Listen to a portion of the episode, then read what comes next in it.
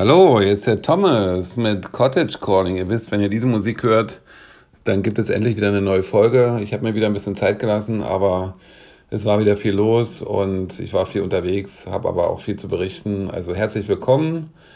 Heute ist Dienstag, der 19. Oktober und tatsächlich melde ich mich heute aus London, denn ich bin hier mit meiner Tochter.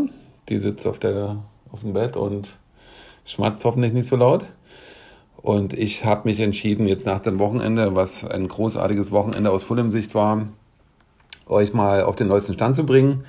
Genauso wie morgen Abend äh, wir hier natürlich zu einem schönen Midweek-Game in der Championship gehen. Also diese Woche ist wieder englische Woche in England und insofern. Aber eins nach dem anderen. Erstmal herzlich willkommen. Nachdem wir uns das letzte Mal gehört haben, war ich ja etwas in leicht euphorischer Stimmung. Ihr könnt euch erinnern. Äh, wir hatten, glaube ich, zur Halbzeit bei Coventry City 1-0 geführt und waren Tabellenführer. Das war also ein Spiel, was mittags um 12.30 Uhr Lunchtime Kickoff äh, gehalten wurde. Und äh, dort haben wir dann entsprechend eben zur Halbzeit geführt. Coventry City ist sehr, sehr stark in die Saison gestartet. Da haben wir gesagt, okay, nicht schlecht, aber für Fulham, für Fulham reicht das nicht so ganz. Und ja, dann habe ich euch, glaube ich, in die, in die WhatsApp-Gruppe auch äh, geschrieben, dass wir jetzt Tabellenführer sind. Ja, und dann äh, habt ihr von mir nichts mehr gehört, weil ja, ich wurde dann stinksauer. Weil Fulham hat tatsächlich nach dem Wiederanpfiff in der zweiten Halbzeit dann entsprechend tatsächlich äh, vier Tore bekommen. Man mag es kaum glauben. Kurz nach der Pause gab es erstmal ähm, eine recht, recht unglückliche Aktion des Torwarts. Der spielt hinten raus auf den Verteidiger, der Verteidiger rutscht aus, der andere Verteidiger kommt zu Hilfe, die werden sich beide dann nicht einig und Coventry macht dann den Ausgleich. Äh, zwei Minuten später, also es war irgendwie die 48. Spielminute, zwei Minuten später, ich komme gerade aus der Küche raus, sehe, es steht 1-1, dachte, okay, das war jetzt hier nicht dolle. Und plötzlich äh, sehe ich, dass der Schiri Elfmeter pfeift. Wie sie nachher herausgestellt hat, war eine ganz klare Schwalbe eines Coventry-Spielers, äh, eines Stürmers. Der wurde dann entsprechend auch äh, gepfiffen, der Elfmeter. Man muss fairerweise sagen, aus Schiedsrichtersicht konnte man das kaum sehen. Aber man hat nachher von einer anderen Perspektive gesehen, dass es ein ganz klarer Schwalbe war. Der ist also wirklich hochgesprungen, wurde gar nicht getroffen. Im Übrigen ist dieser Spieler dann für zwei Spiele gesperrt worden. Also das finde ich eigentlich ganz cool.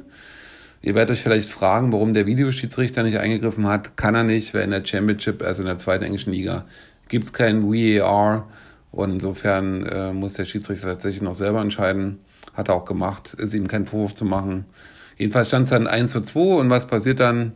Wie es dann immer so ist, wenn es nicht läuft, dann läuft es nicht und dann, oder wenn man Pech hat, oder wenn man kein Glück hat, kommt noch Pech dazu. Ja, und dann kommt ein Sonntagsschuss, steht es 3-1 und dann stand es 4-1 und dann habe ich die Kiste ausgemacht und war stinksauer. Also Fulham verliert 4-1 äh, bei Coventry City. Man muss natürlich fairerweise sagen, die haben jetzt alle ihre Heimspiele gewonnen, sind vor zwei Jahren erst aus der League One gekommen, spielen eine ganz starke Saison, hatten uns mit diesem Sieg auch tatsächlich überholt. Also Fulham war ja zwischenzeitlich Tabellenführer am Anfang der Saison ist natürlich alles noch sehr eng und dann hat Fulham eben durch die Niederlage Coventry City vorbeiziehen lassen müssen. Und Coventry war plötzlich Dritter und Fulham war, glaube ich, Vierter oder Fünfter. Ich war dann so sauer, dass ich mir danach nicht mal die Tabelle angeguckt habe. Also äh, Freunde riefen mich dann an und meinten, ja, Fulham ist nur noch Fünfter. Ich sage, keine Ahnung. Äh, habe ich ignoriert. Danach kam äh, die Länderspielpause, im Englischen auch gern als International Break tituliert und dann haben wir uns alle ein bisschen beruhigt. Fulham hat trainiert. Ja, und am Wochenende war ich dann mit meinem lieben Kumpel Holmi in England. Wir sind also rübergeflogen, Samstag früh. Ähm, hat erst noch geregnet, als wir dann im Stadion waren, war, kam die Sonne raus, es war wunderschön und wir saßen mittendrin an der Mittellinie, Reihe 8, das war ein Traum und Fulham hat gespielt wie die Feuerwehr in einem schönen Derby gegen die Queen's Park Rangers. Und wir haben entsprechend relativ früh 1-0 geführt durch, durch Mitrovic, unseren, unseren super Stürmer, der einfach also un, un, einen unglaublichen Track Record hat. Äh, haben 1-0 geführt, haben dann so ein bisschen ein paar Chancen liegen lassen, haben das Spiel aber ganz klar beherrscht gegen QPR, die auch äh, wirklich äh, gut gestartet sind.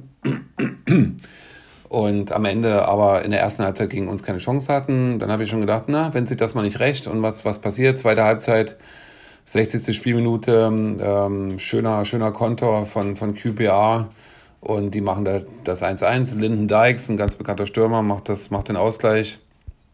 Und ich habe gedacht, na gut, Das ist jetzt hier nicht wirklich schön, aber äh, auf unseren äh, Wunderstürmer ähm, Alexander Mitrovic ist natürlich Verlass und was passiert?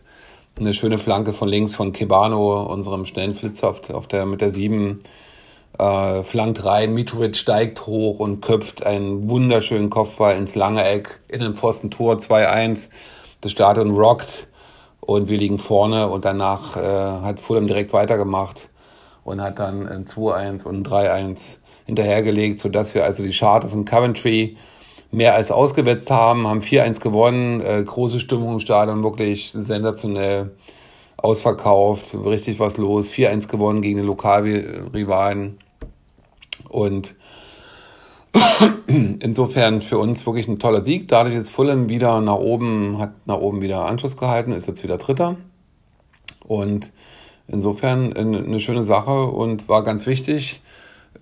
Letztendlich äh, mit, einer, mit einer Niederlage hätte man jetzt hier eine, Niederlagenserie einge, eingeleitet und äh, Fulham als absoluter äh, Aufstiegsfavorit, auch von den Experten absolut als Aufstiegsfavorit nochmal ge, gewettet, war es natürlich ganz klar. Ja, was ist noch so passiert? Äh, wir hatten in der Zwischenzeit ja zwei Spieltage. Bournemouth mit unserem alten Trainer Scott Parker bisher ungeschlagen, die einzige Mannschaft in der Liga, die ungeschlagen ist, hatten also weiter ihre Kreise gezogen, haben auswärts bei Bristol City gewonnen. Bristol City hatte letztens auch selber drei Punkte auswärts geholt. Also sind nicht zu unterschätzen. Und insofern Bournemouth äh, ganz stabil. Spielen halt Parker Ball, also schön hinten drin, aus einer soliden Abwehr heraus wird ein Tor gemacht, dann wird nicht mehr viel gespielt, wird geguckt, können wir nochmal einen Konter schieben. Das ist diese Spielweise, die Scott Parker auch bei Fulham durchgesetzt hatte. Man kann sich jetzt drüber oder darüber streiten sich halt die, die Gemüter. Die einen sagen, das ist äh, zu langweilig, die anderen sagen, es ist halt äh, relativ solide. Am Ende liegt er jetzt mit 28 Punkten ganz vorn, muss man sagen, nach zwölf Spielen. Er hat seinen Job gemacht. Äh, wir sind jetzt nicht ganz happy darüber, aber es ist halt so, wie es ist. An zweiter Stelle ist, West Bromwich Albion, die ja letztes Jahr auch mit uns runtergegangen sind. Die haben am Wochenende ähm, auch, muss man schauen, die hatten am Wochenende, genau, die hatten am Wochenende am Freitag schon gewonnen. Das ist ja nicht mit drauf auf dem Tableau, was ich gerade anschaue. Sind also auch vorne mit 25 Punkten an zweiter Position. Das sind die beiden direkten Aufstiegsplätze. Dahinter ist Fulham jetzt mit 23 Punkten und haben dadurch wieder zwei Mannschaften überholt, also sowohl Stoke als auch Coventry City. Coventry City hat ebenfalls 23, hat aber eine deutlich schlechtere Tordifferenz, also insofern ist alles sehr, sehr eng oben. Fünfter ist Stoke, Stoke City, die auch eine ganz starke Saison spielen. Die haben 21 Punkte, sind also zwei Punkte hinter uns am Platz 5. Die haben am Wochenende bei Sheffield United verloren. Sheffield United wird ja trainiert von unserem alten Trainer Guru Slavica Jokanovic, der uns ja damals 2017, 2018, ich war live dabei im Wembley, hat uns ja damals nach oben äh, geholt und ist ein toller Trainer. Ich freue mich, wenn er Erfolg hat. Sheffield United hing ja ganz unten drin. Die Hörer meiner ersten Folgen können sich vielleicht so ein bisschen erinnern. Mittlerweile haben sie sich hochgearbeitet von Platz 24. Ja, die Championship hat 24 Mannschaften auf Platz 13, also ganz, ganz klar in der Mitte der Tabelle, ziemlich genau sogar. Und äh, sind jetzt mit 15 Punkten, ja, auch nicht so weit weg. Also wenn man das mal sieht, die ersten sechs, ähm, die Platz, Platz drei bis sechs geht ja in die Playoffs, also in die Ausscheidungsspiele am Ende der Saison. Da hat jetzt Huddersfield 20 Punkte. Da sieht jetzt alles nicht mehr so grausam aus. Äh, Sheffield hatte ja, glaube ich, nach vier Spielen noch kein Tor geschossen und erst einen Punkt. Also die sind jetzt ein bisschen besser drauf. Äh, Slavica ist dafür bekannt, dass er immer erst eine Weile braucht, um sich so ein bisschen die Mannschaft zu eigen zu machen. Das war auch bei Fulham so. Ich hatte die Woche mal eine interessante Grafik, äh, Grafik interessante Statistik gehört, dass er wohl bei Fulham in den ersten 15 Spielen, als er damals übernommen hat, in 2015, 16, hat er wohl auch nur zwei Siege geholt. Also insofern sollte man eben ihm ein bisschen Zeit geben. Er ist ein guter Trainer und deswegen Sheffield United ist quasi wieder on track. Ja, so sieht's aus aktuell. Fulham also auf Platz 3. Äh, morgen geht's weiter. Ich bin schon ganz gespannt. Wir sind hier in London und freuen uns natürlich morgen Abend ins Stadion zu gehen. Under the Floodlights, wie der Engländer sagt. Also es wird wieder richtig geil. Flutlicht, man riecht den Rasen. Ähm, geile Stimmung unter der Woche. Ich liebe diese Spiele. Kann man leider nicht so oft machen, aber jetzt diese Woche mit den Ferien hat sich super ergeben. Äh, mein Töchterlein ist auch dabei und ich bin mal gespannt. Jetzt äh, witzigerweise am selben Abend spielt auch Chelsea. Chelsea spielt in der Champions League. Da haben sie irgendwie nicht ganz aufgepasst. Die sind also beide, beide Begegnungen ähm, am selben Tag. Das gibt so ein bisschen Verkehrschaos wahrscheinlich. Ich hoffe, wir kommen da gut weg. Das Gute ist, dass unser Spiel ein bisschen eher fertig ist. Aber normalerweise wird das in England ähm, vermieden, dass zwei Lokalvereine, also Lokalrivalen ähm, zur selben Zeit spielen. Das ist auch der Grund übrigens, warum am Sonntag oder am, am kommenden Wochenende unser Spiel bei Nottingham Forest um einen Tag verlegt wurde von Samstag auf Sonntag. Also wer noch hinfahren will in den City Ground, ich hätte es gerne gemacht, aber das ist dann irgendwie dann doch des Guten zu viel. Und das Spiel wurde von Samstag auf Sonntag verlegt. Ja, also insofern, so sieht's aus. Äh, wir sind gespannt, was diese Woche passiert. Wir sind jetzt, äh, haben jetzt ungefähr, ja, kann man sagen, fast oder etwas mehr als ein Viertel der Saison haben wir hinter uns.